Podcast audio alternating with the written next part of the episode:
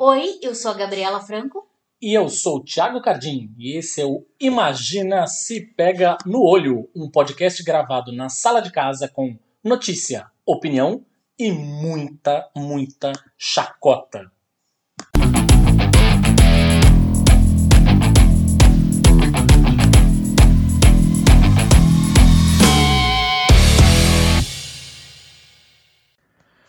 Olá!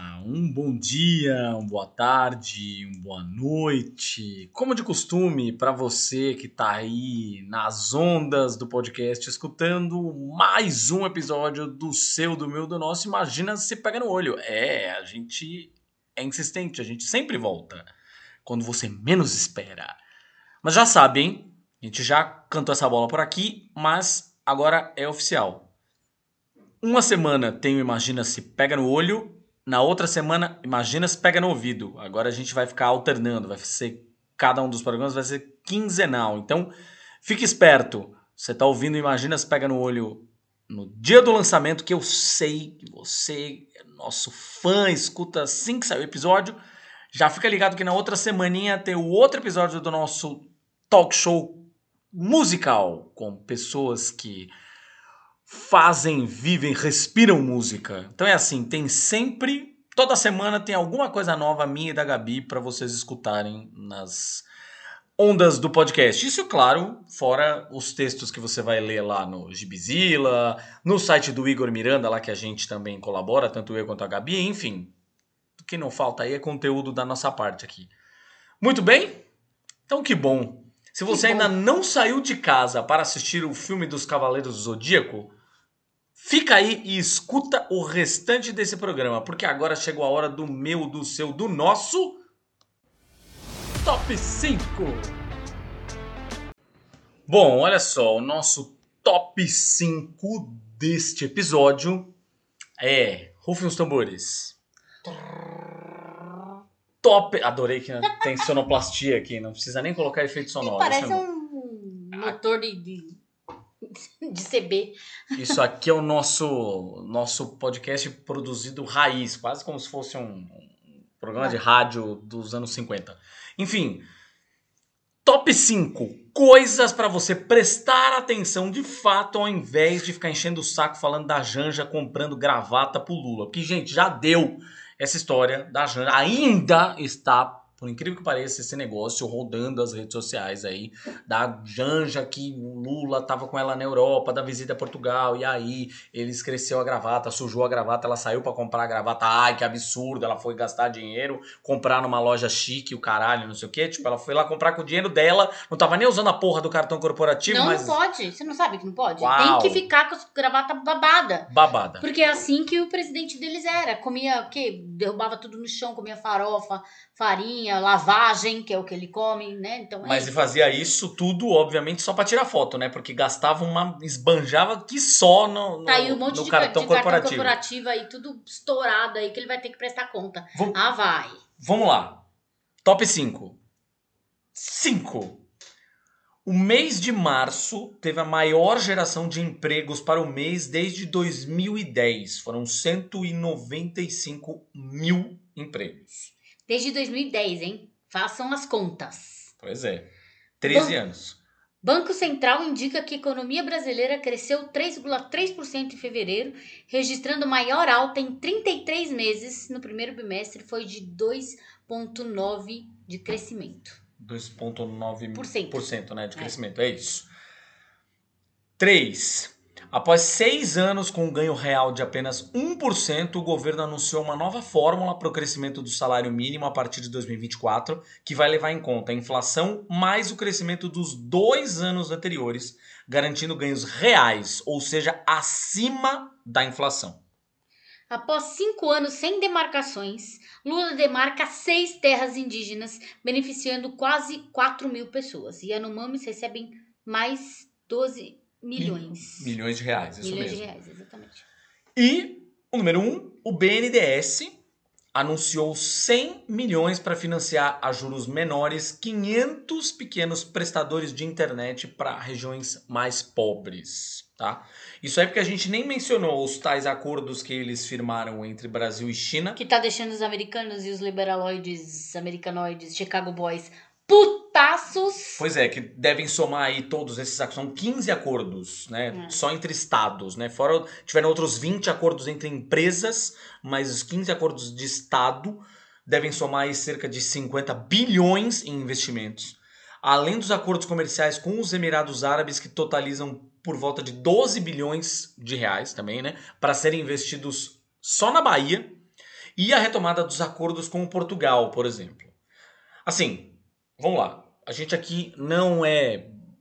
Não tem. Aqui, de fato, a gente pode usar esta frase. Diferente de gente que usou essa frase de maneira equivocada nos últimos anos, a gente pode usar totalmente essa frase aqui. A gente não tem político de estimação.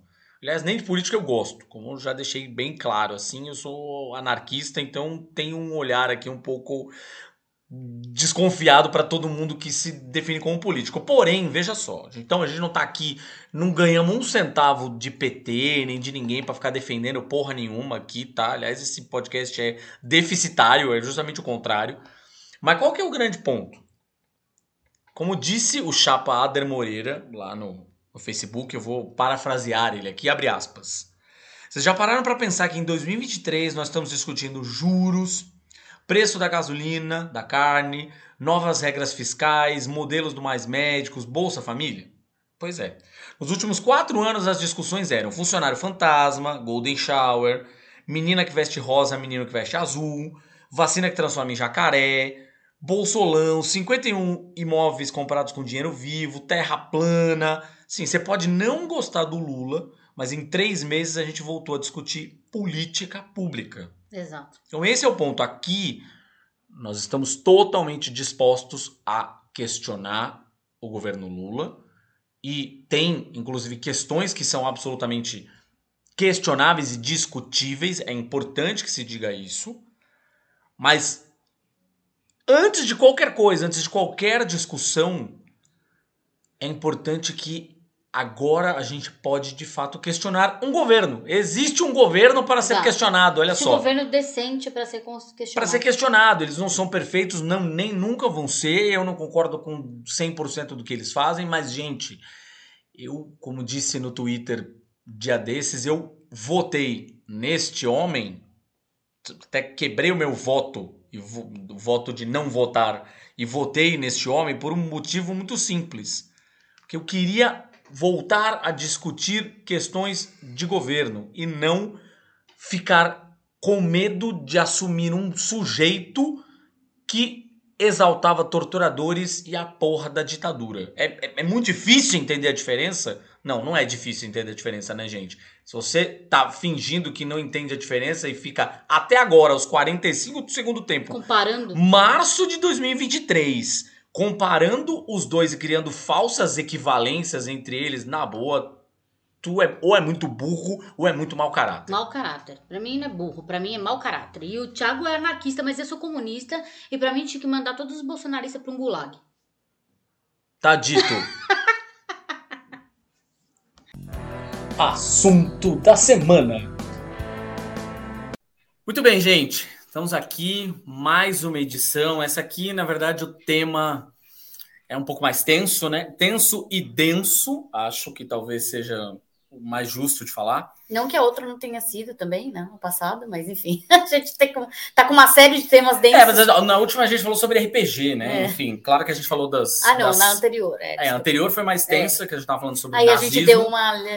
Demos uma aliviada, aliviada. embora também perpassa por nossa nossa amiga Di tenha falado obviamente sobre questões mais tensas também envolvendo principalmente a Wizards of the Coast, mas aqui o assunto é mais pesado de fato.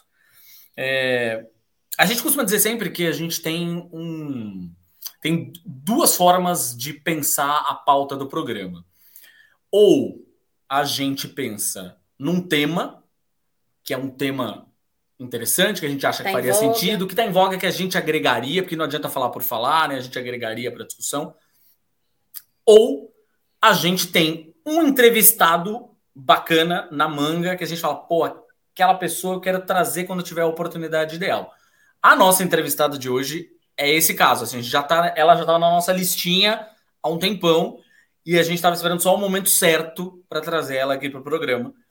É, e o momento, na verdade, é um momento que a gente vai talvez juntar alguns assuntos aqui que, em tese, você que está ouvindo aí em casa, talvez não tenha conectado muito bem as coisas, mas elas estão absolutamente conectadas.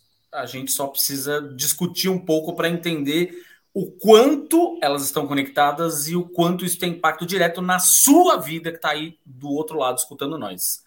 A nossa convidada de hoje é a Joana Burigo. Joana é, vou fazer aqui a descrição, você me corrige, tá? Se você achar que tem alguma coisa que está fartando aí. Ela é professora do MBA de Diversidade e Inclusão da Universidade La Salle. Ela é especialista, né, mestra, é. isso, em gênero, mídia e cultura e é autora do livro Patriarcado, Gênero, Feminismo, que foi lançado ano passado pela editora Zuc. Joana, muitíssimo bem-vinda bem ao nosso Imagina se pega no olho. Tiago, Gabriela, que prazer para mim estar aqui com vocês e para falar de um assunto que me interessa muito, que é tocar fogo no patriarcado, né? Então, que alegria, é, que, que, alegria poder falar de um tema tão denso. Que alegria tocar fogo no patriarcado. É, é um tema tenso, duro e, e, e, dolorido, mas que bom que a gente tem visto aí, eu tenho, tem anos que eu estou trabalhando na direção de, de, de, esclarecer um pouco aí o que, que eu quero, o que, que eu entendo como patriarcado, o que, que gênero e feminismo tem a ver com isso, e é com muita alegria que eu recebo convites como esses, porque isso me faz acreditar que tem cada vez mais espaço para a gente levar essa conversa adiante, né? Então, a sensação de estar tá pregando no deserto, por assim dizer, apazigua um pouco toda vez que a gente encontra oportunidades de fazer essa discussão com gente interessada e entender justamente isso que o Tiago falou na abertura, né? Que são as conexões que não necessariamente são visíveis para quem não está treinado em pensar no mundo da perspectiva feminista que critica o patriarcado como estrutura, mas que uma vez que você vê, você não consegue desver. Exato. Eu, eu falei no, nos bastidores, antes de começar aqui o programa, que eu ia fazer uma introdução diferente aqui, na verdade. E a diferença reside no seguinte: esse é um programa, na verdade, nosso, nosso Imagina Se Pega no Olho costuma ter dois co-hosts, né? Eu e a Gabi, e um entrevistado, às vezes dois, a gente já chegou a fazer até com três, bem ousado, né? Mas, na real, eu acho que esse programa acaba tendo não só a Joana como a nossa convidada e especialista aqui, mas também a própria Gabi. Porque a Gabi está envolvida hoje com é, uma série de grupos que são grupos que estão falando sobre radicalismo, sobre antissemitismo, as coisas, de novo, estão conectadas aqui, tá? Você clicou lá para ouvir o programa ah, sobre Red Pills. Peraí, antissemitismo, que porra que vocês estão falando? Calma, você vai entender a, a lógica das paradas. Mas basicamente é isso. Eu vou ser aqui a pessoa só que vai ajudar a dar voz para as duas, porque eu acho que essa conversa é uma conversa que na, no, no campo de estudo da Gabi hoje ela vai poder agregar para cacete aqui também. É... Eu vou fazer duas conexões aqui, então, e aí a gente começa o papo. Tivemos lá atrás o homem, o calvo do Campari. É o homem lá falando, não sei o que, não tomo cerveja, ela me, me chama para tomar uma cerveja, eu tô tomando meu Campari, aquela história toda. Você que tá aí do outro lado deve Lembra se lembrar disso. muito bem disso. Porque foi amplamente aventado nas redes, ninguém aguentava mais ver esse cara. Tem uma hora que eu falei, gente, para, por favor, para de falar sobre, vamos discutir o assunto, mas não não o cara. Não, cara, não, deixa o cara para lá. Esse fulano, beleza. Todo mundo deu risada, hahaha, engraçado, não sei o que, piriri pororó. Corta para agora, nas duas últimas semanas, talvez três últimas semanas, a gente tem tido toda esta onda de ataques. ataques em escolas, aparentemente orquestradas pela internet, em grupos muito específicos pela internet, orquestradas via internet e, obviamente, Motivadas, com né? uma motivação que, por algum motivo, nos leva a este termo, que foi um termo, um termo que inclusive a galera que tem uma galera, a gente fala sempre, tem uma galera que segue eu e a Gabi é, nas nossas redes sociais, por conta dos nossos, do nosso passado, né, trabalhando com cultura pop, tanto meu quanto dela. É, E tem uma galera da área de quadrinhos, de música, que segue a gente. Então, você que lembra da gente por conta das nossas questões relativas à cultura pop, lembre-se, tem um terceiro item aqui que também está conectado por este termo, que é a saída do baterista do Xamã. Vocês lembram dessa história? Uhum. Ricardo Confessori saiu aventando aos quatro cantos, dizendo que estava saindo porque ele era o. Ele estava com o pensamento o quê? Red Pilado.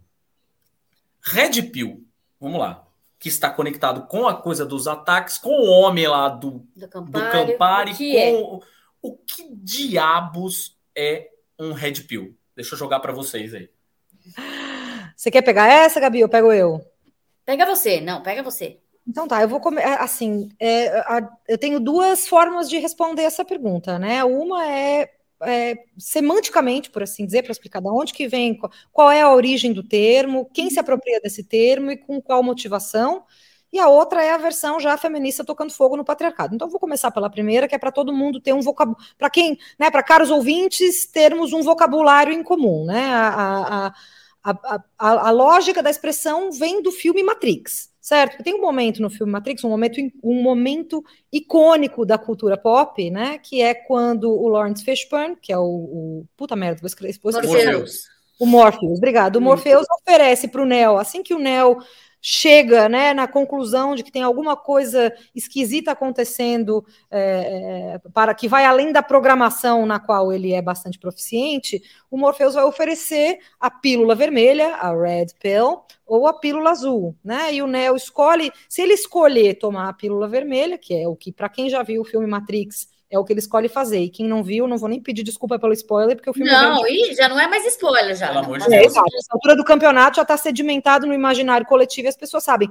Quando ele é. toma a pílula vermelha é quando ele vê a verdade, certo? Então, os caras que, que, se utilizam da metáfora da pílula vermelha, do red pill, na sociedade em geral, estão fazendo aí uma argumentação bastante falaciosa, que é, eles dizem que ao tomarem né, a metafórica pílula vermelha, a red pill, eles enxergam a verdade a respeito de gênero. E a verdade que eles enxergam é uma falácia, que é que os homens são as grandes vítimas das estruturas desiguais de gênero na sociedade. Então, Agora a gente vai para o meu, pro meu, é, é, é, para a definição. A segunda versão. É, é um pouco isso. Eles, esses caras estão pirando na batatinha, né? Porque qualquer estatística, qualquer concretude do real, qualquer número, qualquer dado, seja da OMS, seja do IBGE, é, seja de pesquisas feitas por, sei lá, meu, por consultorias internacionais, vão mostrar para a gente. E pela ONU. É a ONU, sabe? Qualquer organização é, internacional, nacional, mas que seja, que tenha assim um mínimo de rigor metodológico e seriedade na hora de fazer a pesquisa, vai demonstrar inequivocamente que nas relações de gênero da sociedade, quem está no lado fraco da corda definitivamente não são os homens cis brancos, que é a maioria dos red pilados, certo? O que não significa, veja, isso é muito importante fazer esse discernimento, né? Que todos os homens cis brancos no mundo estejam em posições absolutas de poder. Porque as relações de gênero, elas não são duas coisas que as pessoas acham que elas são. Elas não são nem absolutas e nem exclusivamente binárias, ou seja, não existem somente homens e mulheres e o masculino e o feminino uhum. na lógica de gênero do mundo, né? A gente sabe aí que tem uma série de nuances que aqueles de nós que estudam gênero estão tentando propor há um tempão justamente para quebrar essa narrativa mentirosa de que existe o clube do bolinha, o clube da luzinha, a guerra dos sexos, né? Que é uma uhum. bobagem sem tamanho. Então, é, esse pessoal aí que se denomina os, os red pillars, né? Os, os, e tem também, não são só eles, né? Tem os incels, tem o men going their own way, né? Tem é, eu, ia, eu ia te pedir, é, eu ia te pedir justamente para fazer essa, essa... Alguns, outros, é. alguns, algumas outras nomenclaturas muito semelhantes a essa lógica atual do red pill que já existem há um tempão e que fazem esse mesmo esse mesmo clamor falso, né? Que é se os homens se colocarem na posição de serem os grandes perdedores das relações desiguais de gênero.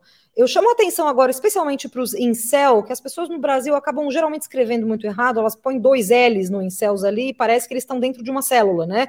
E não é. Incel, não é, né? Incel é uma, é uma aglutinação de dois pedaços de palavras, que é involuntary celibates, que é celibatários involuntários que é em si uma perversão terrível, né, gente? Porque, tipo, uma coisa é você ser celibatário voluntário, como, por exemplo, monges certo? Freiras. Sim. São pessoas que voluntariamente. Votos, exatamente. É, escolhem, ou não precisa nem ser monge freira, precisa ser uma pessoa que não tem nenhuma afiliação religiosa, mas que voluntariamente escolhe o celibato, ou seja, escolhe não transar né? E tudo bem, as pessoas têm todo o direito de fazer o que elas bem quiserem com a sexualidade delas e não é da Pessoas assexuadas, gente, é isso. Exato, também. exato. Existe toda uma gama aí de possibilidades de sexualidade que não é na onde a gente vai entrar agora, mas a perversão de um grupo se chamar de celibatário involuntário é, é, é, é nojento, né? Eu não tenho outra palavra para descrever que não nojenta, porque, gente, é, é, um monte de gente não transa por um monte de motivos que não é apenas o seu desejo homens, mulheres, pessoas não binárias, pessoas trans, toda a gama de existência da humanidade, existem grupos de pessoas que não transam por vários motivos. Exato. E e na maioria deles não é por celibato involuntário, é porque não, sei lá, meu, sério. Esse bando de cara que se chama de celibatário involuntário é, é, é um bando de cara que não tem nenhuma, nenhum traquejo, né? Geralmente, nenhum traquejo é, é, de, de, de, sociabilidade e não consegue transar com ninguém. E por não e terem. Culpa, essa...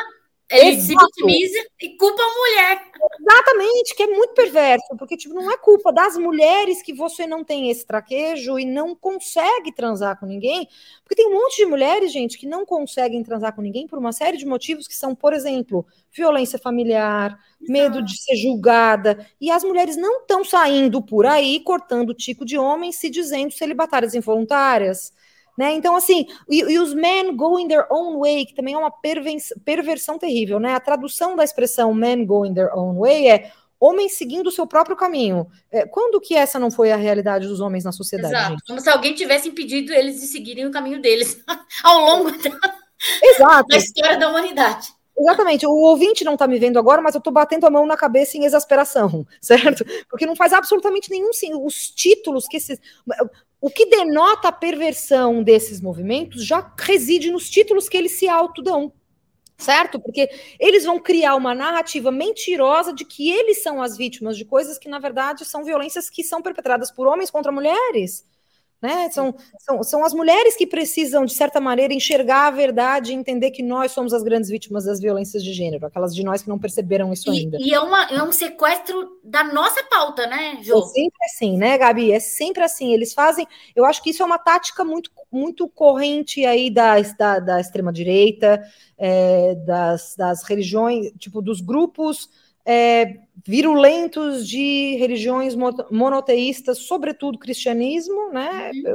Que, que, é, que eu mais me arvoro o direito de criticar, porque é de onde eu venho culturalmente. Tipo, uma né? religião do, hegemônica também tem essa. É, também tem isso, também tem isso, né? É, e dos movimentos masculinistas, né? Da supremacia branca. É sempre sequestrar a pauta do oprimido e tomar como se fosse sua e se colocar numa posição de vítima. O que é uma operação, veja, dentro da psicanálise, da psicologia, é uma operação da, do narcisismo, né? É. O narcisista maligno faz isso com muita frequência. Quem tem um pouquinho de conhecimento, eu estudo um pouco por uma série de motivos é, que não são, que não reverberam necessariamente nos estudos que eu coloco para o mundo, mas que eu estudo para o meu interesse pessoal. Eu estudo muito narcisismo, né? Porque eu acho que a masculinidade se constrói bastante a partir de lógicas uhum. narcísicas. É, e esse, essa operação é muito comum do narcisista, né? Ele, ele projeta na sua vítima a sua, é, o, a, a sua posição predatória e se coloca em posição de vítima. Esse é um jogo, é uma operação perversa bastante comum do narcisismo, do, da masculinidade é, hegemônica, que é violenta, né? Da supremacia branca e, a, e, e da extrema-direita, que é aí que eu gosto de usar o conceito de patriarcado. O patriarcado é um ponto de convergência de todas essas estruturas aí. A gente está falando aqui, portanto, de um, uma denominação, digamos, que eles se dão enquanto grupo, certo? Mas especificamente onde estão esses grupos? Aí é que eu quero começar a aprofundar um pouco mais essa conversa. Olha, Tiago, assim, ó, eu até vou pedir ajuda para a Gabi nessa questão, porque eu não sou uma. Eu, é, é, a, a, minha linha de pesquisa, né, ela vai muito na, na, lógica do patriarcado e da masculinidade a partir dos estudos de gênero, né? Então, por exemplo, termos como masculinidade tóxica, eu vejo muito como sendo retórica, é, é léxico de internet, né? Dentro dos estudos de uhum. gênero, a gente vai falar de masculinidade hegemônica e masculinidade subordinada, por exemplo, certo? A gente não. Nos estudos de gênero, a gente não se utiliza necessariamente da terminologia masculinidade tóxica. Eu estou fazendo esse disclaimer, né, justamente para dizer que eu também não sou uma pesquisadora muito profunda dos red pills, dos incels, dos men going their own way. Eu vejo eles como um desdobramento, uma consequência sim, sim. Né, dessa, desse Do drama da masculinidade patriarcal é, é, que, que a gente estuda, por exemplo, com gente como Michael Kimmel nos Estados Unidos ou o Caio aqui no Brasil, os Mundo Pinho, né, que é um fenomenal estudioso de masculinidades aqui no Brasil, que tem uma perspectiva muito coerente com as lógicas do feminismo negro. O Osmundo Pinho é o meu pesquisador de masculinidades favorito aqui no Brasil. É, mas é notório já, essa altura do campeonato, com todas essas discussões que aconteceram, é, é, sobretudo a partir desses coaches de masculinidade, né? Como esse pinta aí do coach do Careca do Campari, né? Que eu não vou dar o nome. Eu nunca vou mencionar o nome desse pinta, que é para não dar audiência para ele, né? Esse babaca. Sim esse, esse, babaca. Isso eu vou falar com toda com, com a boca cheia, mas eu não vou na, nunca dar publicidade para esse cara. Mas esses caras, é, é, esses, esses homens aparecem bastante, em, eu consigo ver em três lugares, certo? Na literatura masculinista, então a gente tem aí os Jack Donovans da vida, né, que estão escrevendo, estão literalmente escrevendo e publicando e, e, criando narrativas falsas de como eles são vítimas da, da, masculinidade. O Andrew Tate é um desses caras, o que me manda para outro lugar, que daí já é o líder carismático da internet. Então a gente tem os autores propriamente ditos, que estão produzindo literatura, literatura, que estão produzindo letras com esse teor, né? Daí tem os Andrew Tate, que são esses líderes carismáticos que vão fazer vídeo no YouTube, Instagram, tá? O Andrew Tate está preso na Romênia por tráfico internacional é, de, de mulheres para fins sexuais e ainda assim tem uma conta de Instagram que todos os dias ganha, ganha novos seguidores e todos os dias aparecem vídeos novos dele. Para mim é uma coisa inexplicável. E os fóruns de internet, né, gente? Que daí vão se desdobrar aí tanto nos Reddits da vida quanto nos fóruns de gamer, certo? Daí vocês podem aí falar. É Discord, aí é Discord, isso. Twitch, tudo isso. E daí vocês podem falar muito melhor do que eu. O que eu sei é que esses caras existem nessas, tipo, os, os as três cabeças de chave para mim, né? Que onde eu é. posso ver que esses caras se proliferam são nesses lugares, esses líderes, autores e, e grupos até um pouco é, é, sem, sem liderança central, né? Mas que se organizam a partir de fóruns online, onde eles podem do porão da sua casa e da sua mentalidade tóxica, né, distribuir aí uma série de, de narrativas falsas, de falsificar narrativas sobre gênero para se colocarem nessa posição aí de grandes vítimas da, da, das relações desiguais de gênero na sociedade. É, eu acho que complementando o que a Joana está falando, assim, do meu lado de estudo de, desses radicalismos, né, dessa nascimento dessa radicalização aí, eles estão. Eu tenho uma, uma, uma novidade para vocês. Eles estão entre nós, eles estão em todos os lugares que você pode imaginar, mas como a própria Joana pontuou, eles se concentram basicamente nesses lugares. Então, eles se concentram em internet, eles se concentram em comunidades digitais, né? E eles têm em comum essas pautas, né? E aí, como eu falei para vocês, perpassam por essas, por essas, por essas outras radicalizações aí, por, pelo neonazismo, pelo, pela pureza de raça, eugenia e toda essa questão, racismo total, né? Tipo, não só na questão do antissemitismo, mas racismo como um todo. E aí perpassa por tudo isso. E aí a questão do masculinismo também e da misoginia. Na verdade, não quero chamar de masculinismo, mas da misoginia propriamente dita, né? E assim, entre outros autores que a Joana citou, por exemplo, a gente vai para um lugar ainda um pouco até mais sutil, que está meio na assim, meio que popular, que a galera nem fala, ah, mas fulano nem é assim, que é tipo um Chuck Palahniuk da vida, sabe? Uma coisa assim, que ele bebe muito do Donovan, que é do que é simplesmente o autor do Clube da Luta. Se você for analisar o Clube da Luta, é isso, gente. É aquilo. É uma sociedade, é um homem que está revoltado pelas coisas que ele. Ai, mas ele não trata mal a mulher. Mas existem outras questões ali, é, há, controvérsias, mas existem outras questões ali é, permeadas na, no livro, na narrativa e no cinema, no filme, que você percebe, que desperta algumas coisas no, no homem. Ah, tipo, ai, sou vítima da sociedade, porque ai, porque eu sou um rico branco, mas isso não me não me não me preenche, não me completa, então o que que é? E ele se revolta contra ele mesmo, e aí tem a, a figura do outro ser dele, né, do, do dúbio dele lá, que é o que é o Brad Pitt. Então, e tudo isso está dentro dessa, desse ideário aí masculinista de que, tipo, eles são vítimas. É isso. É, é, é, muito engraçado, porque a cultura patriarcal, é por isso que eu gosto tanto de voltar para o patriarcado, né, gente? Porque eu, eu penso no patriarcado, o patriarcado ele é, é, é uma a, te, a, terminologia patriarcado, ela não é exclusiva dos feminismos, né? Quem, na verdade, quem oferece essa linguagem, quem oferece essa terminologia para a sociedade é o próprio cristianismo, né? O próprio judaísmo. Os patriarcas são esses líderes de clãs, certo? São homens, é, são homens que são. São homens cis, né? É, é, e que centralizam uma estrutura de poder, por assim dizer, né? O é. próprio Freud vai falar quando ele faz as análises dele, que o Freud é um é, o, Freud é muito dentro dos estudos de gênero existe esse reconhecimento de que o Freud abriu muitas portas, mais até do que ele pôde entrar, né? Ele uhum. abriu muitas portas para a gente entender como é que se dão as relações de gênero na sociedade. E ele vai falar, em Totem e Tabu, sobretudo, vai falar bastante sobre Sim. as lógicas patriarcais e tal. E o feminismo pega emprestado essa terminologia justamente porque ela é muito útil e porque a gente consegue enxergar que, como estrutura social, esse é um dos melhores essa é uma das melhores formas de descrever o que a gente está querendo dizer, que não é a superioridade do homem, mas sim a naturalização de que aquele homem é um líder certo? Então a gente vai pensar no patriarcado.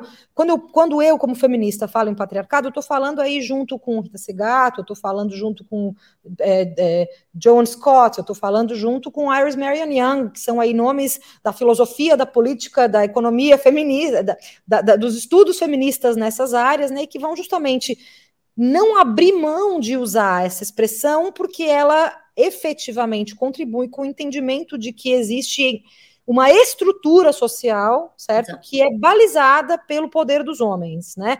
E quando eu falo em. Quando a gente vai falar. Você puxou o clube da luta aí, né? A gente está falando desses caras. A gente vai falar dessa, dessa lógica de patriarcado justamente para sedimentar de que para sedimentar que existe uma expectativa social de que essa de que se mantenha isso como estrutura. Eu penso no patriarcado, eu falo isso no livro, né? O livro chama Patriarcado, Gênero e Feminismo. Eu falo, a minha definição de patriarcado é essa: é um sistema multifacetado de dispositivos de proteção de homens cis.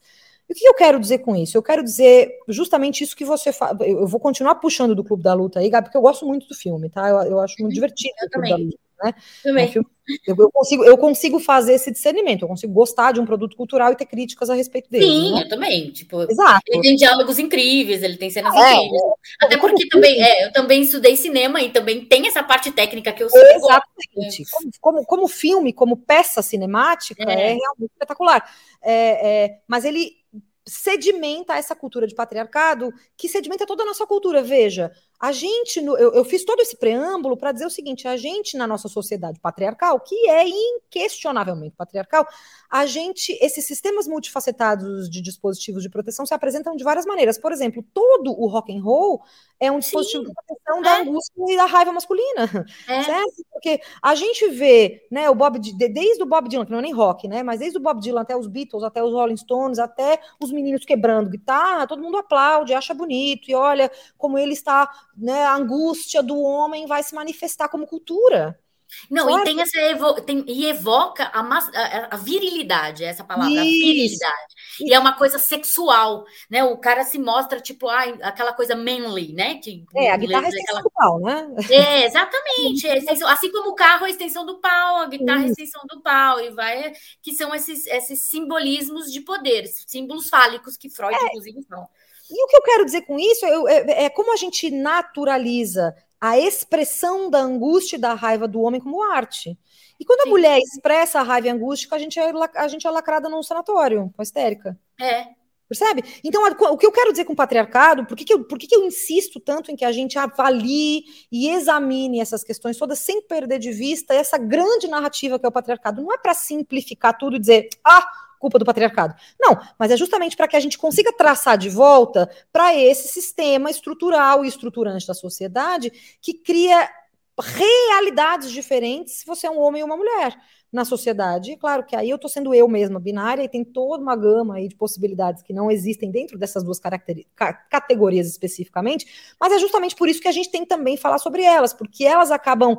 É, é, é a, a, insistência de que existe só essas duas acaba sedimentando a força do patriarcado, uhum. certo? Porque é isso, a gente porque naturalmente... papéis, porque toda aquela coisa na nossa cabeça. É, e a gente, e, mas importantemente, a gente, para usar bem linguagem de internet, né, a gente passa pano para uma série de expressões de, de, de, emoções e sentimentos negativos. E a gente até valoriza a expressão desses sentimentos negativos quando elas vêm de homens. E quando elas vêm de mulheres, a gente é medicalizada. A é. gente, entendeu? É louca. A gente, é louca. É louca. é louca. Exatamente. Então, o homem vai lá, expressa a sua raiva e todo mundo, olha, rock and roll. A mulher expressa a sua raiva e é histérica. É a mesma coisa, é a mesma operação humana. É a expressão de sentimentos negativos. Mas quando é homem, isso é transformado em arte. Quando é mulher, isso é transformado em problema. E problema Exato. que precisa que ela seja retirada da sociedade. Ou seja, uma mesma característica humana, quando vem no corpo de um homem cis, sobretudo se for branco, né? Porque homens negros também não têm essa vantagem, não é mesmo? E aí que eu volto. Já tem a, hiper, é, a hiperviolência no homem negro, aí é uma outra é, exato, Exatamente, ele vai ser encarcerado daí. O homem negro é. vai ser encarcerado, né? É. Porque bateu na porta com o endereço errado, como nos mostrou que eu recentemente o caso do, de mais eu vi, um menino, mais um homem branco, né, que atirou um tiro na cabeça do estudante, tiro na testa de um menino, de um certo? menino que bateu na porta errada. E o menino é, para quem ouvinte, pausa, estou falando aqui, tá todo mundo, o, o, pessoal do podcast tem as referências, talvez você não tenha. Recentemente, nos Estados Unidos, aconteceu isso, um, mais um menino adolescente negro foi brutalmente agredido, violentado, e talvez, eu, a gente não sabe ainda qual é o estado de saúde que ele está agora. Não, confesso que eu não fiz essa pesquisa, mas o menino estava, até onde eu sabia, o menino estava hospitalizado, correndo grave risco de perder a própria vida, porque bateu na porta errada, ele errou o endereço, bateu na porta. E o homem branco que atendeu a porta, ao invés de dizer, oi garoto, que desculpa, o que, que você estava procurando? Ah, estava procurando o endereço X. Ah, aqui é o endereço Y. Ó, desce a rua ali, vira à esquerda que você vai encontrar. O cara se arvorou o direito de dar dois tiros na testa de um menino. Então, quer dizer, os homens negros também, que é, que é aí que eu faço o ponto que eu fiz para vocês antes, de não usar a masculinidade tóxica como terminologia, porque é uma uhum. terminologia de internet, mas sim masculinidade hegemônica e masculinidade subordinada, porque os homens negros, né, é, é, eles não estão na, eles não estão no, no, no mesmo no... patamar que o homem. exato. Os sistemas multifacetados de dispositivos de proteção de homens se aplica muito mais a homens cis e a homens brancos. Os homens trans também não. Os homens trans a gente sabe que sofrem, sofrem estupros corretivos, né? Porque não são considerados homens o suficiente, ou seja, não estão nesta masculinidade hegemônica. Então, assim, pensar no patriarcado como estrutura e pensar, sobretudo, na ordem de gênero da pesquisadora Raywin Connell, né, que é de onde eu tiro essa terminologia, masculinidade é, é, hegemônica, masculinidade subordinada e também a feminilidade enfatizada, da qual eu falo muito, né, isso, esses três termos são o que compõem o que Connell chama de ordem de gênero e eu, Joana Búrigo, faço aí nas minhas pesquisas a ligação entre patriarcado e a ordem de gênero. Eu penso que o patriarcado é a ordem de gênero conforme ela está proposta uhum. pela Connell. Né? A Connell vai lá dar a descrição a partir das masculinidades e feminilidades, e eu colo esses dois conceitos, porque eu acho que eles realmente conversam com muita potência. Porque é isso, é, é, é to, todo o tratamento que vai ser dado para homens cis brancos na sociedade vai ser completamente diferente do tratamento que é dado para homens cis não brancos, para homens não cis, né? E muito menos para as mulheres trans, cis, e as pessoas não binárias, então, estão aí até hoje sofrendo, que não tem nem não tem nem que não apenas não tem é, é, é, nomenclatura jurídica e nem médica para os estudos sobre pessoas não binárias, e não apenas isso, existiram aí, né, durante todos esses últimos dois anos. No, eu vou falar só do Brasil, embora isso tenha existido em vários lugares, mas eu vou ficar no contexto brasileiro. Mais de mil projetos de lei no Brasil inteiro, que foram felizmente considerados inconstitucionais pela Suprema Corte Brasileira, mas mais de mil projetos que foram apresentados e passaram em parlamentos nas, nos, nos âmbitos municipais, estaduais e federais, tentando impedir o que se chama de linguagem neutra de gênero, que não é uhum. nada mais, nada menos do que uma adequação da linguagem portuguesa para acomodar as necessidades de pessoas que não cabem no binário de gênero, como né, homens cis e mulheres cis. E a gente precisa. Exato. A gente precisa ter essa linguagem ampliada. Uma linguagem que, inclusive, gente, se a gente pensar aqui de forma bem lógica, não é nenhuma questão de ampliação. A língua inglesa já é assim, né? exato, é o gênero. Exato. Né? Então, assim, então é, é, por isso que eu acho importante pensar no patriarcado, nunca perder de vista o patriarcado como conceito, porque ele realmente entra como ponto de convergência aí, a partir do qual a gente pode desdobrar as problemáticas dessas masculinidades. Os vocês, eu sei que vocês fizeram alguns programas atrás, vocês mesmos me disseram a questão dos assassinatos nas escolas, né? Gente, é, 90... eu, ia, eu ia justamente é, aproveitar toda essa questão e essa explanação do patriarcado que você deu e falar Jô, como que isso está ligado é, com, com essa violência, com esse comportamento? Afinal de contas, os Red Pills têm a ver com, com um ataque nas escolas, tem a ver com, com misoginia, com violência doméstica, como que isso está conversa? Deixa eu só fazer um acréscimo, acho importante aqui, é a gente entender, portanto, que o moço lá do Campari, a galera fez vídeo tirando sarro, assim, os, os, os, os grandes é, influenciadores né, que, que, definitivamente não estão, ainda bem no nosso caso aqui, que a gente consome aqui, né, que não estão neste espectro, todos, sem exceção, fizeram vídeos satirizando esse sujeito, tirando o sarro da cara dele, não sei o que, falar que ridículo, expondo o ridículo, né, e as pessoas que eu consumo também de cultura pop, que é eu, a Gabi, a gente consome aqui de cultura pop, que estão no espectro de música, estavam lá tirando sarro do baterista do Xamã, que homem ridículo, não sei o que, blá blá blá. Muito que bem. Colocados lá como pessoas apatetadas, ridículas, não sei o que, não sei o que, não sei o que lá. O quanto estes homens que a gente está enxergando como ah, são ridículos, deixa eles para lá, ignora a existência deles. O quanto estes homens podem se tornar essas figuras perigosas e violentas o suficiente para ir parar numa escola e é, fazer os acho... atos criminosos que a gente viu nas últimas semanas. Eu acho que assim, a, a, comédia, né? A comédia sempre vai fazer comédia, certo? Então, assim, é, a, a Lívia Lagato, né, fez um trabalho excelente. Não foi só ela, né? Mas a Lívia Lagato, eu, por que, uhum. eu Lívia Lagato? Porque ela é a comediante que estava no cerne da questão do babaca do Campari, né? É, é, é era, foi a partir de uma ameaça que foi feita para ela que a história reverberou para o país inteiro, inclusive, né? Eu acho que o papel o papel da sátira é justamente esse: é satirizar aquilo que é muito difícil de falar, é, é, porque é muito dolorido, porque é tabu, porque é complicado, e eu acho que é, é isso é louvável. É, é, é, preciso que exista. Eu gosto muito de comédia, eu gosto muito de Monty Python, eu gosto, né? O, o Terry Pratchett sempre fala, né? Que é muito importante, eu falava, que é muito importante a gente satirizar o poder né, que é justamente a sátira do poder é o que faz boa comédia. Você está satirizando pessoas que estão em posições de oprimidos, você está sendo um bully, certo? Então, acho que é muito importante que exista a comédia para satirizar o poder, porque a gente também precisa de ter um pouco de alívio nessa vida, né, gente? É muito. É, é, e às vezes, com muitas pessoas, é muito. É, eu sou, eu, eu, costumo dizer que eu sou o bonde das más notícias, né? Eu tenho até uma marchinha de carnaval para mim mesma. Lá vem o bonde das más notícias, porque eu sempre chego com dados estatísticas que são muito difíceis de digerir. Então, muitas vezes eu prefiro chegar com uma piada, porque assim eu consigo ter uma conversa com uma série. Existe um, uma grande parcela das audiências que não tem o mesmo nível de bom humor que eu tenho, por exemplo, para conseguir processar esse bando de, de, informações duras e conseguir viver tranquilamente. Então, o papel da comédia é muito importante. Então, ridicularizar esses caras continua sendo importante, mas nós não podemos permitir que essa seja a única narrativa com que se fala sobre esses sujeitos, porque ao, no, em verdade, em verdade, eles representam um risco, eles são, eles são o risco, né? Eles representam um risco muito grande de vários desdobramentos de violência e não só e eu vou voltar para as questões das escolas, porque é muito importante, mas não somente nas questões das escolas, gente. Os homens cis brancos ainda são a maioria em todos os assentos de poder, de todos os espaços de poder, de todos os lugares do mundo. Certo? Existem poucos lugares no mundo onde existe paridade factual entre mulheres e homens e muito mais. E, e, e, e, nos lugares onde existe diversidade racial, os homens cis brancos ainda estão ocupando a maioria dos espaços de poder. Eu acho que nas eleições de 2020 e 2022, e eu não acho, eu estou segura disso porque eu fiz essa pesquisa junto com as minhas colegas Isabel Beloc e Andressa Duarte. Essa pesquisa está disponível no portal Catarinas, catarinas.info. Vocês podem lá procurar. Essa pesquisa existe, está pública, tá, tá é evidente para quem quiser ver, não, não tem paywall, qualquer um pode ir lá e ver. E a gente faz uma avaliação de uma comprovação que hoje é fácil.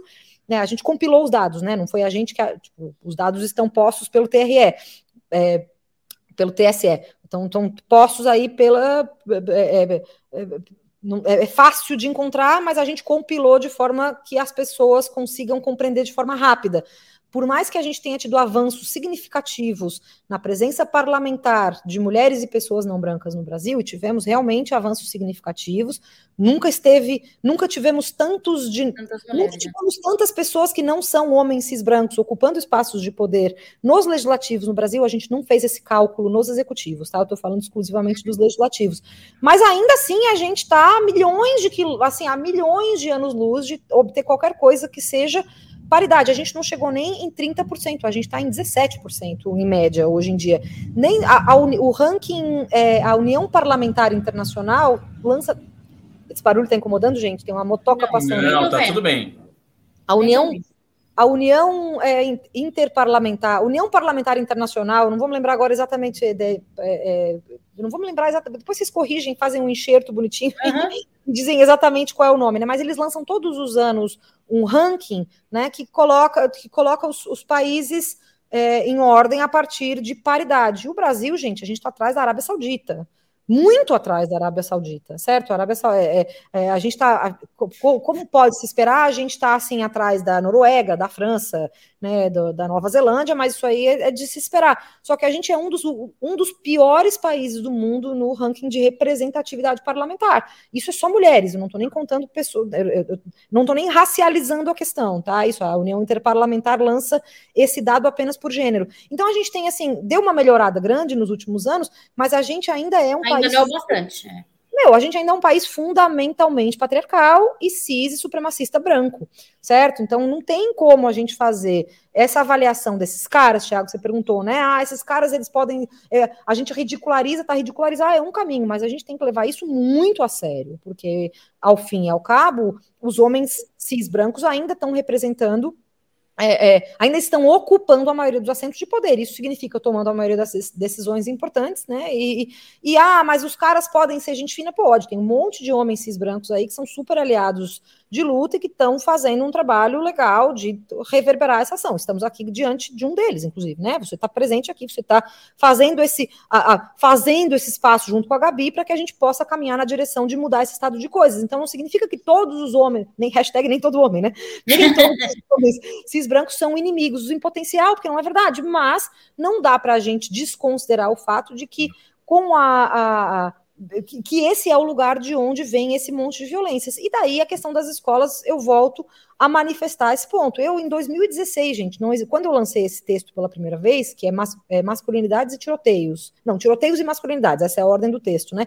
Tinha acabado de acontecer um tiroteio nos Estados Unidos e me chamou a atenção que naquela aquele momento não era um homem branco, era um homem é, é, é não branco, certo? Não era um homem negro necessariamente, mas era um homem não branco. E aquilo me chamou a atenção, porque eu pensei, nossa, tá se dando tanta. É a primeira vez que eu vejo todo mundo colocar isso na conta de um homem. Né? E eu fiquei chocada, porque, poxa, precisou um homem não branco fazer um assassinato em massa para as pessoas verem o que as feministas estão dizendo há um tempão, que é, estatisticamente, 98% dessas. É, é, e isso é uma estatística de 2016 que está presente nesse meu texto, né? Até aquele momento, 98% dos assassinatos em massa, tanto em escolas quanto no âmbito privado, tá? Essa conta também estava. Essa conta também foi feita não somente em assassinar em, em, em, massacres públicos, mas em massacres dentro de casa que não tendem a ter o mesmo grau de noticiamento. É, né? são subnotificados, né? Que gente certo? Eram homens cis brancos. Então, quer dizer, existe aí um, um dado in, in, é, é, que, que, não pode ser desconsiderado, é um dado muito importante, que é a, a cismasculinidade branca, ela, ela é inerentemente, né, causadora de uma série de problemas sociais e de violências letais contra não somente mulheres e crianças, mas também homens cis brancos. Sim, contra o próprio homem, né? Exato, que esses garotos também são assassinados nas escolas, né? Então, assim, é, é, não dá para a gente desconsiderar, tratar esses fóruns, essas, esses caras como simplesmente um, ah, ele é um ridículo, oh, se a gente, é, porque é aquela coisa, né? Não falar sobre um problema não faz com que esse problema desapareça, faz é com que a síndrome do... esse problema desapareça. Morgan Freeman. Morgan Freeman. É a síndrome do Morgan Freeman não, não falar sobre um problema não faz com que esse problema desapareça, muito antes, pelo contrário, simplesmente escamoteia essa problemática. A gente precisa trazer isso à tona, que é para a gente, é, de uma vez por todas, sem exatamente é, é, fazer com que cada homem cis branco seja inimigo público, porque não é essa a verdade, mas entender que a cis masculinidade branca está aí no centro de uma série de violências sociais que vão se manifestar dessa maneira, com os feminicídios, que vão se manifestar com é, é, os transfeminicídios, que vão se manifestar com os massacres nas escolas e que vão se manifestar também de outras maneiras, gente, que é assim, né? 70%, mais de 70% das famílias é, é, que não que, que são chefiadas apenas por uma pessoa, essa pessoa é uma mulher. são os, a falta de nome nas certidões de nascimento, Sim. os homens que abandonam seus filhos, né, que vai se manifestar também é, a média, o, o valor, o, o, valor dos salários dos homens que acabam ganhando mais por serviços iguais aos que as mulheres estão é, fazendo, que vai se manifestar na na, na, discrepância absurda do trabalho doméstico. O Brasil, as mulheres brasileiras fazem quatro vezes mais trabalho doméstico do que os homens. E eu não estou falando assim, mulheres donas de casa versus homens que trabalham fora. Esse, esse dado é feito entre mulheres e homens que, têm as, que cumprem as duas funções, que trabalham fora de casa e têm família dentro de casa. E as mulheres fazem quatro vezes mais trabalho doméstico. Isso é um dado do PNAD, certo? Não é um dado que eu estou aqui hum, tirando do Instituto Data Eu. Né, a, pesquisa contínua do IBGE que nos deu essa, esse, esse número. Então, assim, a gente precisa desenraizar a naturalização de uma série de diferenças sociais que colocam as mulheres, as crianças, as pessoas trans, as pessoas LGBT, as pessoas não binárias, as pessoas não brancas em mais vulnerabilidade, porque nós estamos simplesmente passando pano para esse monte de babaca. É. Não dá mais para viver dessa maneira, né? Não dá é, para gente. Galera, você falou do hashtag nem todo homem, e aí é, direto os, os homens usam essa, esse, essa, esse argumento, né? Do tipo, ah, mas você culpa o patriarcado, mas nem todo homem. E eu falo, ok, nem todo homem, porém, sempre um homem. É Exato. Então, é, se, então por que, que você está culpando? Ela fala assim, para que vocês tenham consciência disso é. e se movam para que mude. Porque não sou eu, como mulher, que vai mudar essa questão. A, a nossa, nosso papel aqui, é claro, é lutar para chamar atenção sobre isso e fazer com que, a com, com que você mesmo falou, esses dispositivos multifacetados de proteção ao homem seja desmantelado. Ele precisa ser desmantelado. O grandioso. Aí, todo mundo precisa fazer isso, não é só mulher, não é o papel é. da mulher. O, tem, tem uma metáfora que eu acho muito bonita, que é do Muhammad Ali, né? Que ele tá uma, num programa de televisão nos Estados Unidos uma vez, ele é confrontado por uma entrevistadora branca que fala: Ah, mas nem todas as pessoas brancas são racistas, né? Uhum. Que é a uhum. mesma lógica do nem todo homem. E ele fala, ele, ele pausa e pensa e, e, e, dá uma resposta magnânima, que é: olha, se você tem, você entra numa sala cheia de cobra, certo? E te dizem que nem todas elas são venenosas, você não vai simplesmente entrar e atravessar. Exato. Né? E essa lógica é a mesma lógica do nem todo homem, do nem todas as pessoas brancas são racistas. É a mesma é? lógica do MMs lá, vocês te dão uma, uma compota de MMs e falam que tem o MM que tá, tá envenenado. Você vai comer dessa compota? Você não vai comer? Não vai, você não né? sabe, você não sabe quem é, qual que deles tá.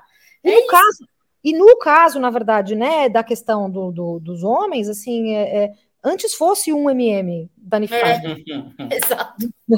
A gente sabe que estatisticamente, é, estatisticamente não é uma coisa. Eu, eu, eu não posso nem contar com a matemática, com as estatísticas e contar com a sorte, porque o fato é que a gente sabe. A, é a, maioria, a maioria, dos estupros acontece dentro de casa por pessoas conhecidas, né? A gente tem a narrativa do estuprador, é o cara que pula atrás da moita e te, e te estupra no, no, no escuro. Mas a gente no sabe. Beco, né? No beco escuro.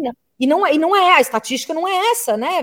Matematicamente, as vítimas conhecem os seus estupradores mais frequentemente do que não, certo? As violências elas acontecem com homens que são os homens que a gente conhece, né? As mulheres que são mortas, elas não são mortas por mãos de homens desconhecidos, elas são mortas frequentemente pelos parceiros amorosos Tanto que até dois, três anos atrás, gente, as pessoas reportavam isso como crime passional.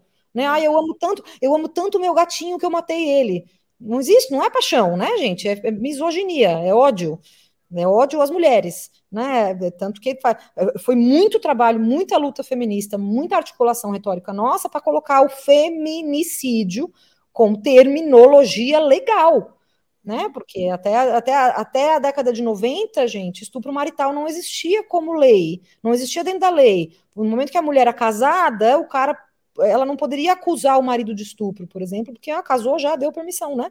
Sim, até os anos 70 não tinha lei de divórcio, gente. Era, é, era né? absurdo. Assim, então, não faz tanto tempo, socorro. Não faz tanto tempo. Então é isso, assim, a, a, disputa, e é por isso que eu faço essa disputa com tanta veemência a respeito da terminologia, né, do patriarcado, do gênero, do feminismo, porque a gente precisa colocar na, na, na no, no, imaginário social outras maneiras de descrever fenômenos, porque senão esses pintas aí vão continuar dominando a narrativa e, e, e, estabelecendo essa crença mentirosa, porque eu gosto de usar a palavra falaciosa, mas é mentira mesmo, né? Essa crença mentirosa de que os homens são as vítimas das relações de gênero. Não são. As pessoas brancas não são as vítimas das relações raciais. As pessoas, sabe, as pessoas LGBT não são as vítimas. Não, as pessoas LGBT, é, é, não LGBT não são as vítimas das pessoas LGBT, o contrário.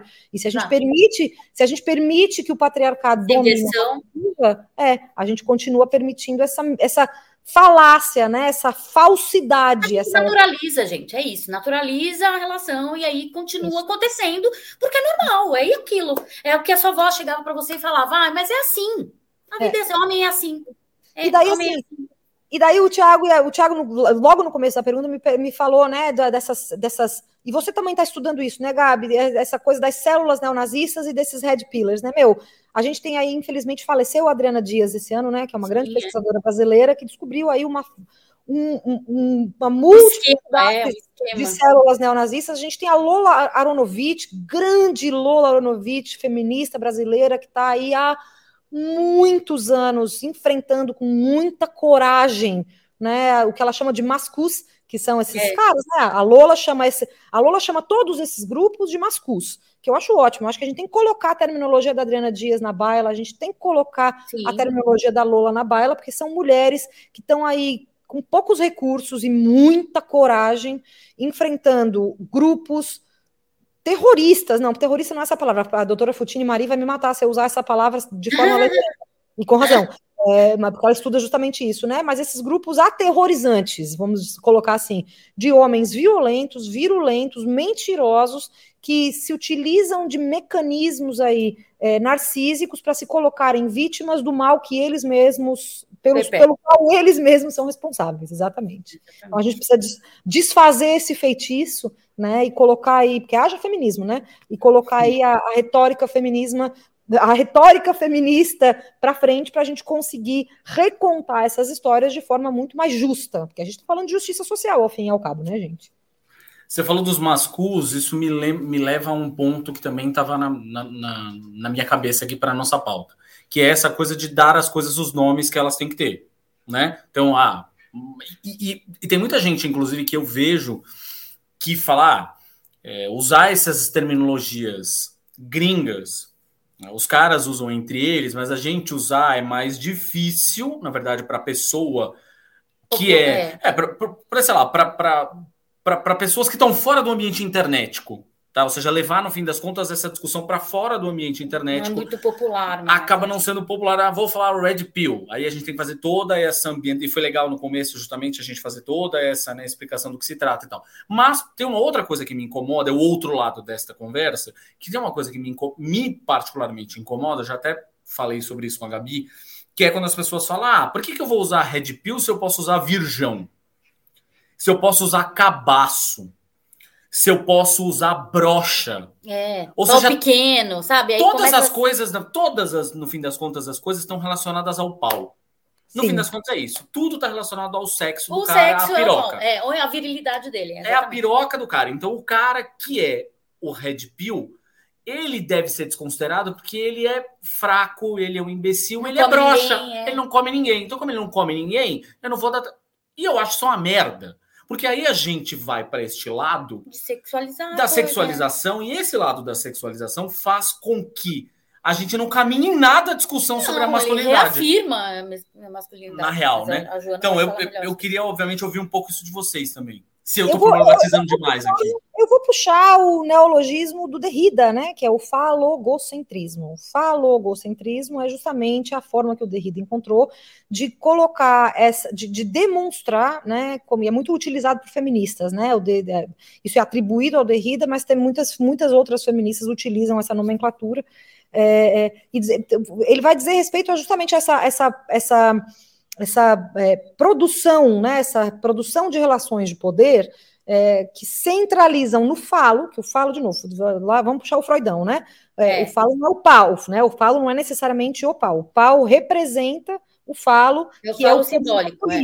Exato, tanto, que é, tanto é que, por exemplo, os, os totens no meio de praça, né? é, os, São como é que chama? fálicos, obeliscos. obeliscos, tal, essa, essa, os foguetes, né? O foguete do Jeff Bezos, que literalmente parecia um pinto, né? Então, é, certo? É, é, é, então tem toda, tem toda uma, uma sedimentação, e por isso que é o logo que é importante, porque ele coloca na linguagem daí, né? O falogocentrismo. O Derrida vai dizer justamente sobre como as referências da linguagem vão é, é, sedimentar Apontar. isso, sedimen- apontar e sedimentar para essa coisa da relação do homem. E o, do, do, da- do homem, não, da, da, su, da supremacia cis masculina, certo? Porque vamos combinar que né, existe, existe a- a- o falo, o pau sem falo, né? As mulheres Exato, trans, as exato, mulheres exato. trans que, Mulheres que trans, exatamente. mantêm o pau não necessariamente são portadoras do poder fálico, certo? É, é, é. E os homens trans que não têm é, é, não tem nenhuma coisa nem outra, certo? Então tem toda uma tem toda uma toda uma gama de nuances aí, toda uma latitude de nuances que a gente precisa levar em consideração, mas eu tendo a concordar, Thiago, que daí assim, esse, essa produção do virgão, do cabaço, né, do pau mole, do brocha, ela é justamente essa é, essa e eu, eu vou usar uma palavra que eu detesto, que é a emasculação do sujeito, né? Você vai demover desse homem o poder fálico, que é uma bobagem e é uma burrice, porque você está simplesmente sendo machista ao tentar. Tá jogando o jogo deles, né? Exatamente, você está efetivamente fazendo uma manutenção machista e misógina e falogocêntrica, dizendo que esse cara não é homem o suficiente.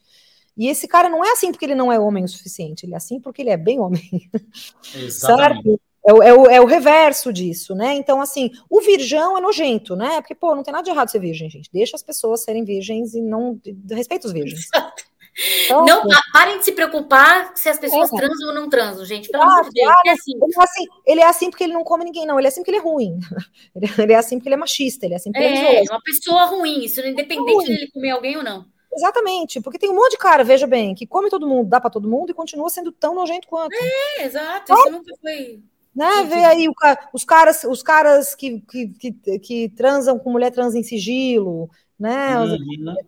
Então, tem uma galera aí que tá comendo e dando e que continua sendo machista, misógino, violentando. Quem mata as mulheres trans são os caras que transam com elas. Então não é por falta de comer ninguém. Certo? Então para, vamos para, joga para cima essa bobagem machista, porque você simplesmente, quem fala isso, tá simplesmente consolidando a lógica falogocêntrica né, do, do, de, de, de, de, imaginar que um homem não é homem o suficiente é por isso que ele tem problema com a masculinidade. Não. Exato. Não é esse, não até é porque existe a questão, até Freud mesmo fala isso, né? Não é o fato de você exercer sua sexualidade que você está fazendo a coisa certa. Porque existem Exato. modos de você lidar com isso. Lidar com isso de um modo saudável e lidar com isso de um modo perverso. Exato. E é por isso que existem perversões. Né? Exatamente. Então, abrindo só esse. E o que esses caras, para mim, são isso, eles fazem, eles pervertem a realidade, né? Tem um professor que eu, um professor de direito que eu acompanho muito próximo, assim, eu tenho, a gente, a gente interage, eu e ele, né? Somos amigos, que é o José Rodrigo Rodrigues, e ele fala da perversão do direito, né? E eu tenho, eu tenho me ancorado é, no, no trabalho dele para pensar em formas de perversão que aparecem em outros lugares, que é porque a gente está a gente está acostumado a pensar na perversão dentro da psicologia e ele aplica esse conceito para o direito, e isso está me permitindo pensar nas masculinidades e nesses casos também com essa nomenclatura, com essa terminologia, né? E esses caras fazem isso, eles fazem uma perversão da realidade, certo? Para se colocarem aí como vítimas de, um, de uma dinâmica de abuso de poder da qual eles são, na verdade, os beneficiários. né? É, é, nojento, certo? Como pessoa, como estudiosa, eu tenho toda essa nomenclatura. Como pessoa, como sujeito, eu tenho, eu tenho vontade de vomitar, tenho vontade de gorfar quando eu falo a respeito desses caras, né? Porque eles realmente são. É perverso, é, é, é não é doentio, não é. É perverso, é, é psicótico, é sociopático, é narcísico, né? É ruim. É, mas não tem nada a ver com saúde mental, não tem nada a ver com falta de não, sexo, tem não tem nada a ver com isso. É ver... popular, alma cebosa. Exato, Gabi, é alma cebosa. Tem uma, uma questão que eu acho que é uma questão importante aqui, a gente está até se encaminhando para a nossa uma hora de papo, é, eu acho que é importante a gente endereçar, como dizem os marqueteiros, endereçar aqui, é, que é a coisa do legal. Estamos falando desse, dessa galera, eles são perigosos, não sei o que, não sei o que lá. Tá tudo então, ligado. Então, e tá tudo ligado, beleza. Eles, então, obviamente, estão lá nos, na Deep Web. Isso. E eles estão. Opa, pera, pera, pera. Primeira correção. Não, eles não estão na Deep Web. Não, eles estão entre nós. Eles estão no Twitter agora, nesse exato momento. Oh, ele é o dono do. Um deles é dono do Twitter. É, exato. Um deles é exato. dono.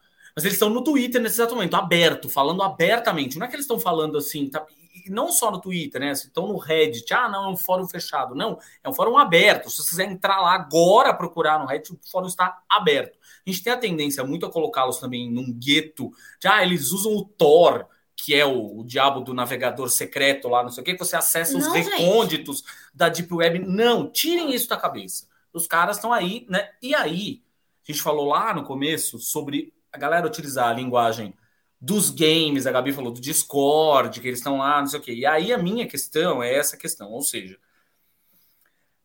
essas pessoas, elas estão aí não só construindo essas comunidades, mas ampliando essas comunidades, cooptando jovens, cooptando Exato. a molecada. É a gente estuda bastante.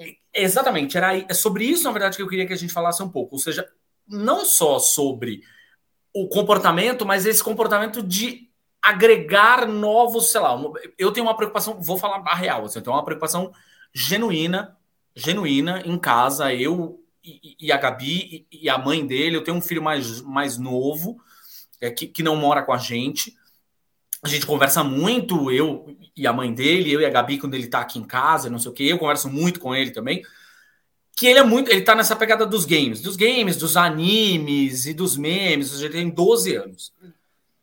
E eu tenho uma preocupação genuína, na verdade, porque ele está exatamente na idade certa, assim, na idade certa e, digamos e frequentando que... os lugares certos. Exato, está frequentando os lugares. Então, o que está sendo usado para cooptar essa molecada é a linguagem do meme, haha, que engraçado, não sei o que, blá blá. Tal, é, é o ambiente dos games, ah, que legal, olha aqui o bonequinho, não sei o que, está ah, jogando. essa personagem tal. é mulher, mata ela. Exatamente. Essa, simbol, então, no fim das contas, eu queria, na verdade, que a gente falasse um pouco sobre isso. O olhar que você, pai, você, mãe que está em casa, tem que ter. Você obviamente, tio, sobrinho, você tio, professor. O tutor, é. professor, exato, que você tenha, na verdade, sobre essa molecada que está sendo cooptada, sendo trazida para o lado. Falar, ah, peraí, eu vou te apresentar a pílula vermelha. Você vai ser red pilado e você vai começar a enxergar a verdade. Mulher conseguiu isso porque ela é mulher. Ela Exato. Vai, né? Tem toda uma narrativa aí. Sim. É, você quer falar, Jô? Não, não, não, estou concordando com essa narrativa do que vocês explicaram agora, né? Que é, tem toda exatamente. essa falácia, a mulher, a mulher consegue é, é, essa, essa, essa, de novo, uma falácia, né? A mentirada que a mulher tá aí para dar o golpe da barriga, tal. Meu, você tem um, um Corsa 97, ganha dois mil reais por mês. Tem uma coisa que a mulher não quer ficar grávida e ser abandonada é, aí. Aqui, exato. É. E assim, dentro do nosso, do nosso estudo, lá do estudo onde, que, do qual eu participo, que é justamente estudando células é, de radicalistas, né, é, extremamente radicais, e como que elas qual, qual a narrativa que elas usam para cooptar adolescentes. Elas estão, basicamente, eu já fiz inclusive uma live essa semana com a Mayra, que é uma amiga minha, que estudava psicanálise comigo. Ela foi em frente, exerce a psicanálise hoje, e eu tô igual a Joana também, só estudando para fins né, é, de outras, de, de complemento para outras coisas. Isso, né? isso. É, nunca exerci a psicanálise, porém estudei bastante. E como a Joana falou sobre o totem e tabu, tem outro livro também do Freud que aborda muito isso, que é o mal-estar na civilização. Demais. Ele fala exatamente sobre essa questão do mal-estar, de como que são os papéis. Né? Até então, Freud falava sobre homem e mulher, mas é bom a gente, se você puder ler também, se informar sobre é o mal-estar na civilização. É incrível, é um livreto bem pequeno e é você vai É uma delícia, a retórica do Freud está gostosa. É, ele escrevia muito bem, né? Ele é um livro. Era foda, escrevia muito bem.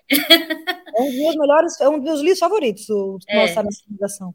E aí, voltando para essa parte da, das células, você pai, eu falei exatamente isso nessa live que eu fiz com a Mayra. Os pais e os professores, prestem atenção é, em quais memes eles repetem, de quais piadas eles riem, sabe? São nessas sutilezas que estão as coisas, porque existem muitas coisas que são vendidas de uma forma. É, ninguém vai apresentar um, o, o, o lobo mal, gente. Ele não se apresentava como lobo mal. Ele se vestia de vovozinha. Sabe? É muito fácil você ver isso. Então, assim, o lobo mal, ele não vai se apresentar como lobo mal, ele se vestia de vovozinha, com uma coisa agradável. E aí, a Chapeuzinho ia descobrindo certas coisas. Não, mas e esses dentes? E esses olhos? E essa... É isso, é essa narrativa que, que esses radicais, que essa galera da extrema-direita, que os red pills e os misóginos usam para cooptar os jovens, os, as crianças, na verdade, os pré-adolescentes e adolescentes.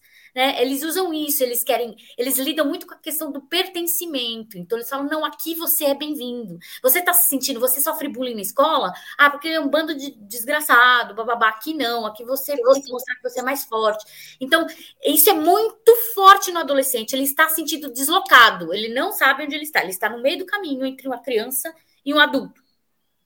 Se lembra disso? Sempre falo para pro, os pais. Gente, você se lembra quando vocês eram adolescentes? Que terrível que era. Era um horror, era um horror, você não sabia seu lugar no mundo. E isso também é uma fragilidade que é usada para essa cooptação né? Então, assim, toda a narrativa é muito bem-humorada, é usada com, com figuras da cultura pop que fazem que, que eles se identificam, a quais eles se identificam. Então, são heróis. Então, por que, que o Thor é foda? Porque o Thor é nórdico, é branco, é supremacista, é legal, né? E, e porque, ai, Pokémon, eles usam todas as linguagens também que essa galera usa. Então, presta atenção de quais piadas eles riem, que memes que eles estão usando, qual, não, não, não a fim de você ser super autoritário e falar para tudo, para tudo, sai da... Não, questão de você olhar, ver, perceber alguma coisa e conversar com seu filho. Converse com ele. Uma tática que eu sempre usei aqui em casa, que eu sou mãe de duas, uma já está adulta, outra está com 15 anos, foi sempre quando ela quis ver alguma coisa que eu achava problemática, eu falava para ela, então tá, então vamos ver, vamos ver, ouvir juntas. Vamos ver junto. Eu sempre via com ela. E aí eu perguntava: você gostou? Ah, gostei. E aquela hora que o cara foi lá e, tipo, igual, tipo, sei lá, GTA. Vamos usar um, um, um, um game que para mim é super problemático. Que GTA é questão de roubo de carro. e aí é, tinha uma, um GTA que você atropelava velhinhas. Então tinha isso. Aí o cara falou assim, e era sempre uma velhinha, uma mulher velhinha. E eu chegava e falava assim: e ele atropelando só essas velhinhas? Quanto mais velhinha ele atropelar, ele ganha. Você acha legal isso daí, ficar atropelando velhinha? Ah, não. É assim, abre o diálogo. Se você abre o diálogo, você simplesmente não chega e fala: para de jogar esse jogo. Isso não funciona com adolescente. Exato. Quem lembra? Quem lembra de como você era adolescente? Quando seu pai chegava e proibia você de fazer de alguma coisa, aí sim que eu sei que ia fazer. Então, assim, não adianta você chegar e proibir, mas você estar junto, saber o que ele está fazendo, de quais memes ele está lendo, de quais piadas fazem sentido para ele, por que, que essas piadas são engraçadas para ele. Entendeu? Então, assim, só essa a parte do que eu estudo, mas eu queria que a Jo falasse também da parte dela. É, assim, eu não sei, eu não. É muito difícil. É, tá, tá, fora do, tá fora da minha cancha, por assim dizer, como que as pessoas devem ou não lidar com, a, com adolescentes, porque eu, eu, não, eu não trabalho, eu, nem, eu não tenho nem filhos e não trabalho com pedagogia adolescente, né? Mas eu gostaria de, nesse momento, invocar, e é muito interessante, estava pensando quando vocês falavam na quantidade de homens cis brancos que eu invoquei nessa nossa conversa como filósofos e pensadores das questões. Né? Eu falei Freud, falei de Derrida, e agora eu vou falar do Jean Baudrillard, que é um dos meus linguistas favoritos. E o Baudrillard, eu, eu, eu, tenho uma visão muito pessimista de mundo que vem junto com a dele, né? Porque ele vai, ele vai falar justamente da exponencialização da linguagem, de como o sentido, com a repetição é, é, de termos, como o sentido vai se descolar dos seus significados. Sim, né? é, vai banalizando, né? Banalização dos termos. Isso, a lógica baudrillardiana, e ele fez isso com base na percepção que ele tinha da publicidade nos anos 80, e ele mal poderia imaginar o que a internet ia fazer com isso, né? O aceleramento desse, dessa lógica semiótica que ele apresentou para o mundo, dessa lógica linguística, não nem semiótica, dessa lógica linguística que ele apresentou para o mundo, que ele vai falar desse descolamento da realidade, e ele fala, ele, termina o, o Simulacros de Simulação, que é um outro livro que eu leio religiosamente, assim, o, o Mal-Estar na Civilização e o, o, o, Simulacros de Simulação são livros para os, qual, para os quais eu recorro com muita frequência, né?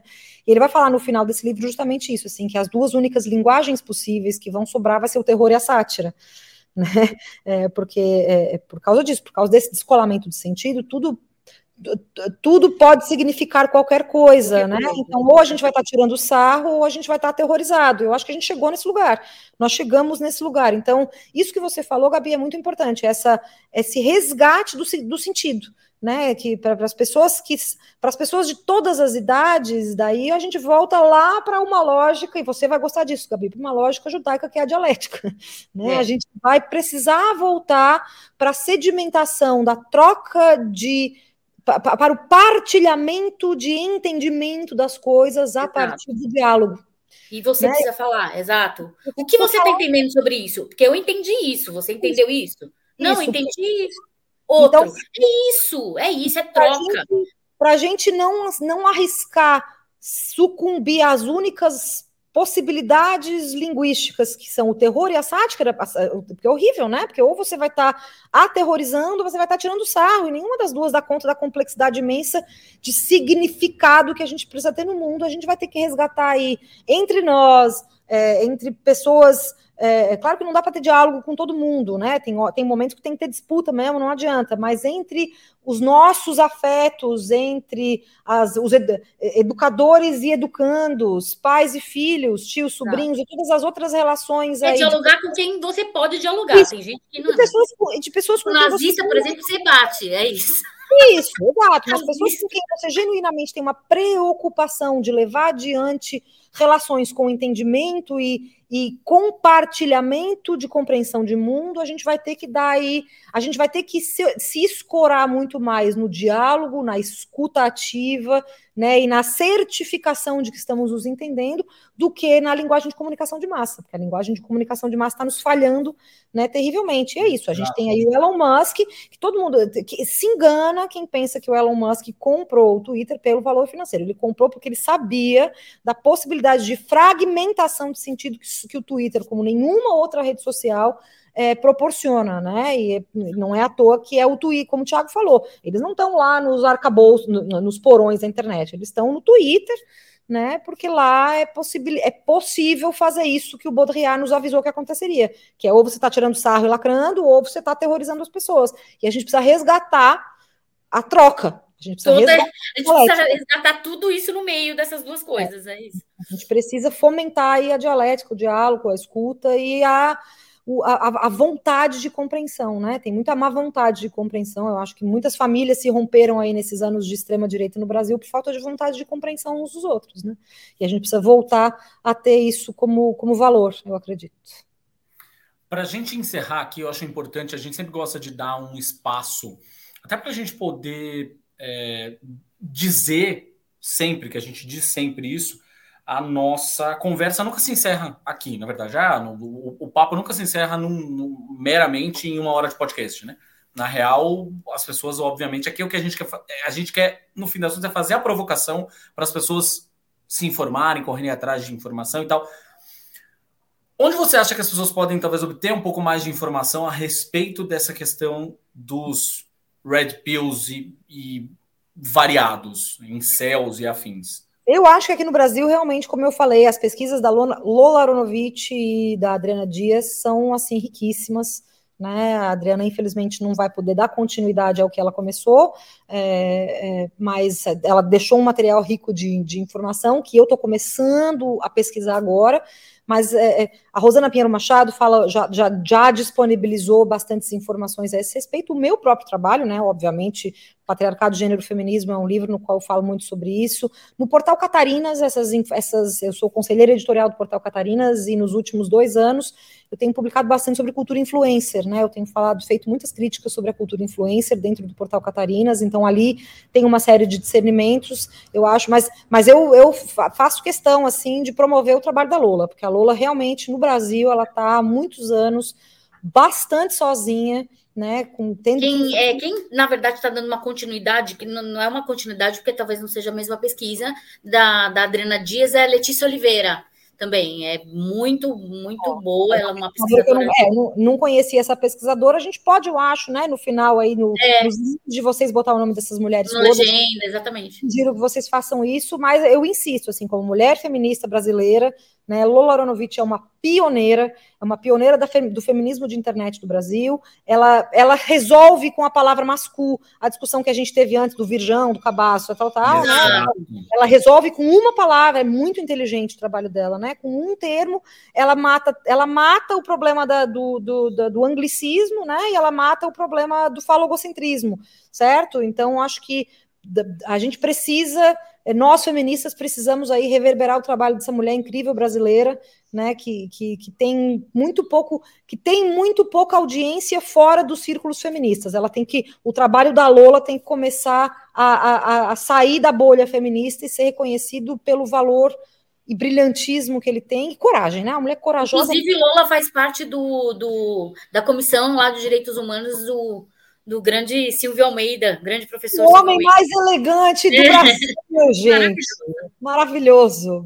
Maravilhoso. A Lola e o meu professor, Michel German, também, que é lá do, do Instituto Brasil Israel, também fazem parte, os dois. Então, incrível. Então, é, gente, é isso. Eu acho que essa, a gente tem que reverberar esse trabalho, porque não adianta a gente. Não precisa a gente ficar reinventando a roda, né? Tem um monte Exato. de gente aí que chegou antes da gente, que tem feito um trabalho incrível e é importante que a gente reverbere e coloque esses nomes aí quanto e, e, e dê mais tração para esses nomes, para essas pessoas que estão aí na cara, na coragem, na raça, né, enfrentando uma série de violências e, e virulências e processos legais, inclusive, mas que estão efetivamente modificando as formas como a gente compreende essas questões, tirando, tirando o protagonismo desses caras, né, e, e desnaturalizando essas essas mentiras sobre as relações de gênero que a gente precisa, de fato, é, é, desfazer.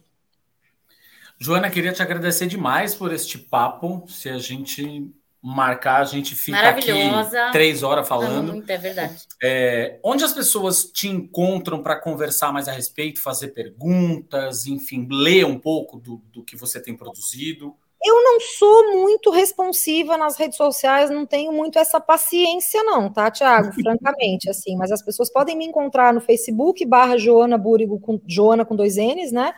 É, e no Instagram, arroba Joana Búrigo, tudo junto também com dois N's. É, assim, eu tenho muitas aulas, eu, eu tenho, tenho muito material meu disponível online, tem o, o curso da Lúmina da Universidade Federal do Rio Grande do Sul, que é o Conto Histórias Históricos dos Feminismos, tem o site da Emancipa Mulher, eu fui coordenadora pedagógica e professora da Emancipa Mulher, emancipamulher.com.br. Durante muitos anos a gente já conseguiu botar bastante material disponível lá, eu posso falar em primeira mão aqui para vocês, tá vindo mais dois grandes cursos que a gente gravou antes de eu sair da Emancipa Mulher, foi uma saída feliz, né, fim de namoro bem sucedido, todo mundo tá feliz, fechou, fechou o ciclo e a gente continuou, e tem nesse momento dois cursos aí que, tão, que foram filmados e estão sendo editados para entrarem no site. Né? Tem as redes sociais, que volta e meia eu interajo, mas eu não sou exatamente a que bate papo muito nas redes sociais, não tem muito essa paciência, tá? E no portal Catarinas, catarinas.info, onde tem aí muitas colunas minhas e que eu estou falando bastante sobre essas questões. E, obviamente, né, patriarcado, gênero, feminismo, que você, da editora Azul, que foi lançado em 2022, que você encontra nas melhores livrarias e na internet, tem, está à venda na Amazon, embora eu queira que o Jeff Bezos vai para né? É, o livro está disponível na Amazon, está disponível também no site da editora zuc.com.br, Z-O-U-K, se você quiser aí comprar de editoras resistentes, né, e que estão fazendo aí um trabalho incrível de colocar autores é, que não são necessariamente best-sellers, mas que eles apostam aí no nosso trabalho. Então, tem uma série de maneiras de você entrar em contato comigo. Obviamente, eu também faço consultorias, faço aulas. É, é, então, não, falta de acesso não tem. Agora, que ninguém cria a expectativa de que eu vou ficar de papo na internet, porque isso aí eu não tenho então, E faz muito bem, porque nem. Nossa, é, lugar nenhum. Exato. É, eu, e assim, se, se você a pessoa, se eu tô no meu perfil, eu, eu, não é que eu não, eu não sou antipática, certo? Eu vou lá, interajo claro, tal. É. mas tem perguntas que eu não respondo efetivamente, tem coisas que você tem que fazer uma aula minha, tem coisas que já tem coisas para as quais as respostas eu já fiz em forma de texto e aula, e daí a pessoa tem que fazer um esforço aí também para achar, porque eu estou ocupada, né? Respeito o pesquisador, porra, a gente tem que trabalhar. Respeito o pesquisador. Obrigada, Joana, mais Obrigadão, uma vez, Joana. viu? Eu que agradeço vocês e contem comigo aí para outros papos. Delícia ficar de papo com vocês, a gente já está aí a uma hora e quinze, então quando quiserem me chamem de novo e a gente faz um bate-papo novamente. Valeu, obrigada. Obrigadão. Beijo, pessoal. Beijo. Dicas culturais. Bom, para encerrar aqui, a gente vai falar um pouquinho de dicas culturais. A gente vai começar, obviamente, como de costume, com um filme. A gente viu um filme que é de um Cronenberg. Sim, familiar. A, estranheza está no DNA dos Cronenberg. Mas não é do David Cronenberg, é do Brandon Cronenberg, que é o filho do homem, tá? Brandon Cronenberg fez Infinity Pool, que é um filme com a Mia Goff. Veja só, de novo, ela aí tá em, em, todas e ela é ótima, pode botar ela em todas mesmo. Inclusive é pra Marvel, né? Inclusive, é, inclusive vai estar lá no filme do Blade na Marvel. Veja só, vamos ter a estreia da Mia Goff na Marvel. Mas Infinity Pool tem a Mia Goff e tem o Alexander Skarsgård. Skarsgård, o Northman. Muito bem. Eric Northman, forever Eric Northman para mim. Infinity Pool. Infinity Pool, na verdade, é uma história, como a Gabi falou, estranha o suficiente para poder ganhar os, o sobrenome Cronenberg. Para ter, ter o carimbo Cronenberg style. É, Cronenberg de estranheza. Que é uma história, na verdade, sobre um casal que faz uma viagem para um resort que é num, num país fictício, tá? Ou seja, tem lá um quê de país do leste europeu, ou qualquer coisa assim, mas não fica muito, muito claro do que se trata. É. Não sei se parece é... Balcã, sei lá, tipo uma coisa assim. Ou qualquer coisa assim. É... Mas eles vão nesta viagem, conhecem um outro casal, que é a Mia Goff e o seu respectivo lá. Que não é um ator famoso.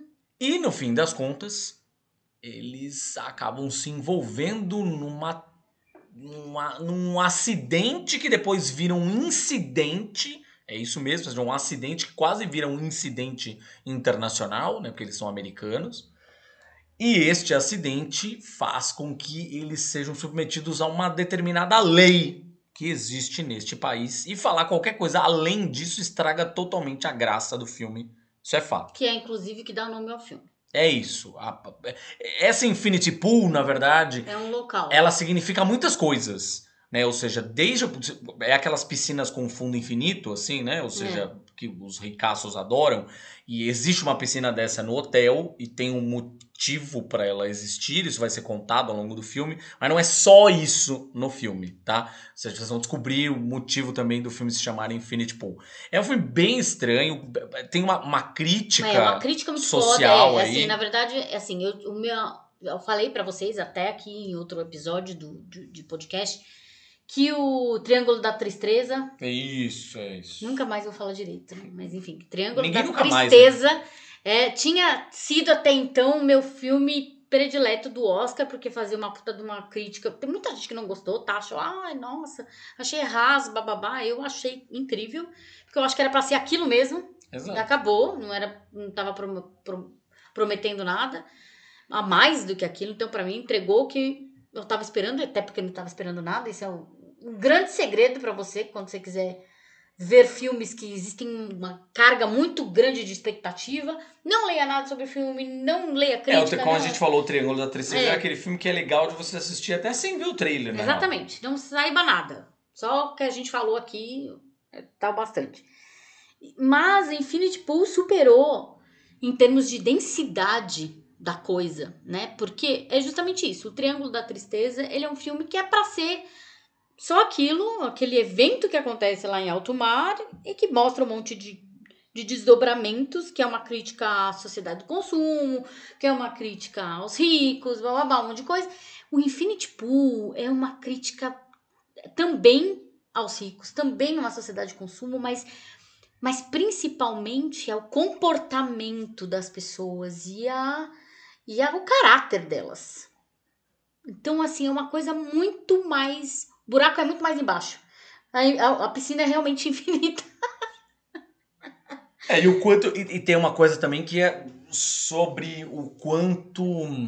é, te- tem uma coisa de. de, é, futuro da ciência envolvida aí, enfim. uma- né, o Crimes do Futuro, por exemplo, do papai dele, é, é aquele filme que tem uma, uma pegada assim, né, de, de horror, body horror, aquela história toda. A gente Que é falou aqui traço sobre. O traço do Cronenberg é a, Mas é a marca tem uma coisa da ciência, tem uma forma, uma, uma questão, uma discussão também sobre limites éticos da ciência. Aqui também tem um pouco isso, e um pouco a coisa de uma discussão até do, do punitivismo carcerário, assim, É. sabe?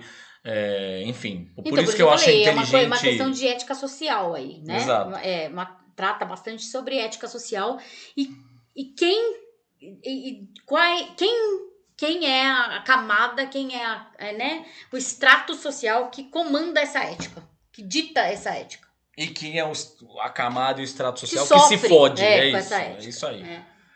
Infinity Pool. Tá por aí na internet. Você sabe como encontrar. É o caminhão do filme que caiu lá. É isso aí. Série, bom, aí a gente vai mandar um beijo mais uma vez para Dave Filoni e Companhia Limitada. Nós terminamos de assistir a quarta temporada do Mandalorian, está já no Disney Plus, todos os episódios agora. Você que não tem paciência para assistir um episódio por semana, agora já estão todos lá para maratonar, assistir até o final. É, A série continua muito legal, uma Grogu continua uma gracinha, cada vez mais a gente descobre coisas novas junto com ele, ele enquanto bebê, né? A gente vai descobrindo coisas novas aí que ele vai é, fazendo. É, E é uma série que estabelece, estabelece, na verdade, essa temporada estabelece um novo status quo para os dois, pro Jin e, aliás, um novo, não, alguns novos status, né? Ou seja, ela fala muito sobre a sociedade de Mandalor, os Mandalorianos. Então, no fim das contas, essa temporada é muito mais os Mandalorianos do que o Mandaloriano sozinho. É, fala muito sobre eles enquanto sociedade, as diferenças que existem nessa sociedade, porque eles não são uma sociedade única, tem diferentes é, linhas de pensamento dentro dessa, dessa sociedade. É, é uma, uma temporada que é, coloca muito em destaque também a personagem da Bocatan. Sim. Né? Ela A entra... Bocatan, ela praticamente vai pra protagonista. É, assim, junto tipo, com ele, é isso, é Co-protagonista, junto É com, com Pascal. E, na verdade, esse status quo que eu digo que estabelece é, é- é, em um certo momento, um status quo no qual muito possivelmente a gente vai encontrar a partir de agora. A gente vai ter um texto em breve sobre isso no, no Gibizilla, mas é, é um status quo que a gente vai encontrar a partir de agora es- esse pedaço do universo de Star Wars desenhado pelo essencialmente pelo Dave Filoni, né? Ah, tem o John Favreau envolvido, não sei o que, beleza, mas é, que é um, um- um pedaço que a gente começou a ver é, desenhado com o Mandaloriano, aí a gente viu com a série do Boba Fett, goste você ou não, foda-se, mas enfim, ele começou a desenhar e vamos ver com a série da Ashoka, é, que é essencialmente um pedaço pré nova trilogia, aí a trilogia do J.J. Abrams. É, a gente vai ver o, todo o desdobramento a se chegar para o desenvolvimento da Primeira Ordem, ou seja, com a resistência desses pedaços do Império soltos pela galáxia se juntaram para fundar é, organizações como a Primeira Ordem. E também, obviamente, a aparição do Grande Almirante Tron, que é um dos melhores vilões de Star Wars de todos os tempos, surgido nos livros do Timothy Zahn, que já tinha aparecido depois nos quadrinhos da Marvel, que apareceu na série Star Wars Rebels e que vai aparecer na série da Shoka junto, obviamente, com outros personagens de Rebels, que é uma série animada incrível e a importância dela, o quão sensacional é essa série, a gente vai começar a enxergar agora nas versões live action dos personagens.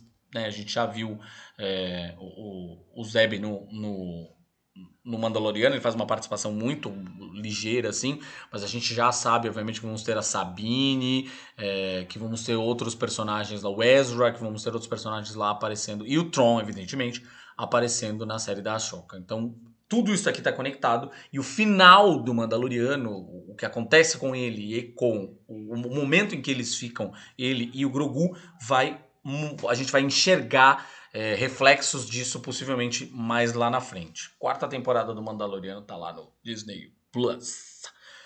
Bom, sobre gibi, a gente tem a Conrad, editora, lançou uma nova coleção aí, que é uma coleção de HQ para todos, que são as HQs menorzinhas, mais curtas e mais baratas, R$ 9,90, às vezes R$ 14,90, os que a gente recomenda pra caralho, assim, é bem mais acessível para todo mundo e eles estão lançando títulos muito bons. Um dos títulos que saiu agora, recentemente, é o Feliz Aniversário, Feliz Obituário, que é uma história antiga da dupla Rafael Calça e Jefferson Costa. Caso você não esteja ligando os nomes das pessoas, são os dois responsáveis pelas duas gráficas MSP do Jeremias, super premiadas, enfim, super elogiadas. É isso, eles estão aqui juntos num primeiro trabalho como dupla. É, que é um trabalho basicamente, o, o, título obviamente te mostra já o caminho, mas que é um, um título que fala sobre a morte.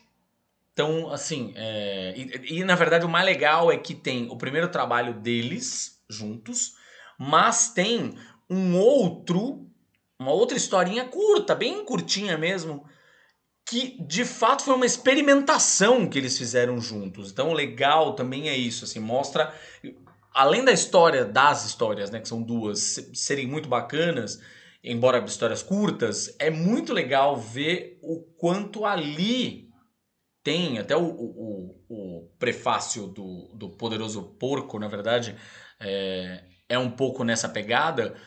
É, é interessante ver na história talvez um pouquinho do trabalho que a gente veria dos dois no Jeremias, no, nos trabalhos solo deles, né, evidentemente, enfim, lá dançarina, por exemplo, tá, tá, tem, tem coisa ali também, é, mas você vê um pouco do trabalho, do, do que você veria depois nas, nos trabalhos em conjunto dos dois. Então, feliz aniversário, feliz obituário. E aí, para completar, a gente escutou o disco que os jovens todos estavam escutando. Alô, Ju Brent, esse é para você. Você que eu sei que escuta esse podcast, esse, essa dica é para você. Jovens. Jo o disco que os jovens todos estavam escutando, que é The Record, que é o disco do Boy Genius. Boy Genius, se você não sabe também do que se trata, é um trio formado por três mulheres, três cantoras, a Julian Baker, a Phoebe Bridgers e a Lucy Dacus. É, que elas já vinham fazendo coisas juntas nos bastidores, já tinham lançado um EP e tal, não sei o que, e agora lançaram o disco e foi um, uma explosão, assim, os jovens todos estavam falando, eu digo os jovens, que no final, mas é uma mentira, porque tinha muita gente da nossa cidade também que estava super é, empolgada com, com, com o diabo do disco.